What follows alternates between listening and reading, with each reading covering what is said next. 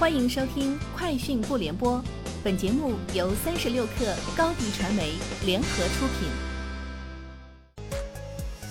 网罗新商业领域全天最热消息，欢迎收听《快讯不联播》。今天是二零二零年十一月三号。三十六克获悉，数据显示，天猫双十一第一波售卖期已有三百五十七个新品牌成交额登顶细分类目 TOP ONE，其中完美日记、花西子等急速破亿。更多新品牌将在十一月十一号上架更多新品。拼多多联合丹姿集团共同推出国货化妆品新品牌翠润，这是第五家本土化妆品巨头加入拼多多新品牌计划。拼多多副总裁陈秋表示，未来五年，拼多多将扎根中国化妆品产业带，培育五十个亿级化妆品新品牌，其中十个十亿级化妆品新一线品牌。滴滴宣布正式上线新西兰，首先在该国最大的工商业和港口城市奥克兰提供快车服务。截至目前，当地百分之八十的网约车活跃司机已经在滴滴平台进行了注册。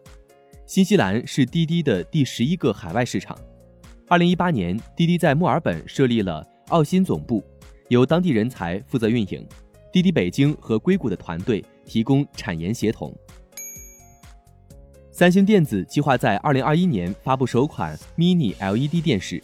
三星电子目前正在开发 Mini LED 电视，这款电视采用每颗直径为一百到三百微米的超小型 LED 作为背光源。据报道，TikTok 与索尼音乐娱乐公司达成一项新协议。根据该协议，TikTok 获得包括碧昂斯和特拉维斯·斯科特在内的数千名艺术家的音乐版权。协议将深化 TikTok 与全球第二大唱片公司之间的合作关系。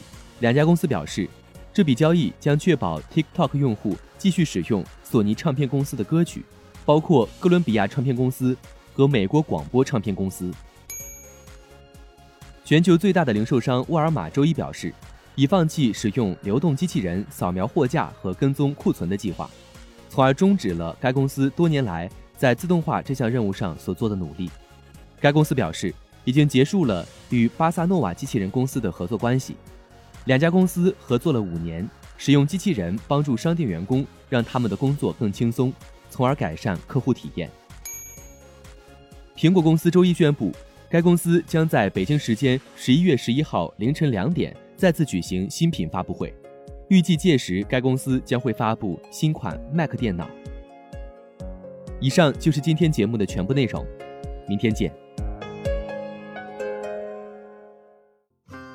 欢迎添加小小客微信 xs 三六 kr 加入三十六课粉丝群。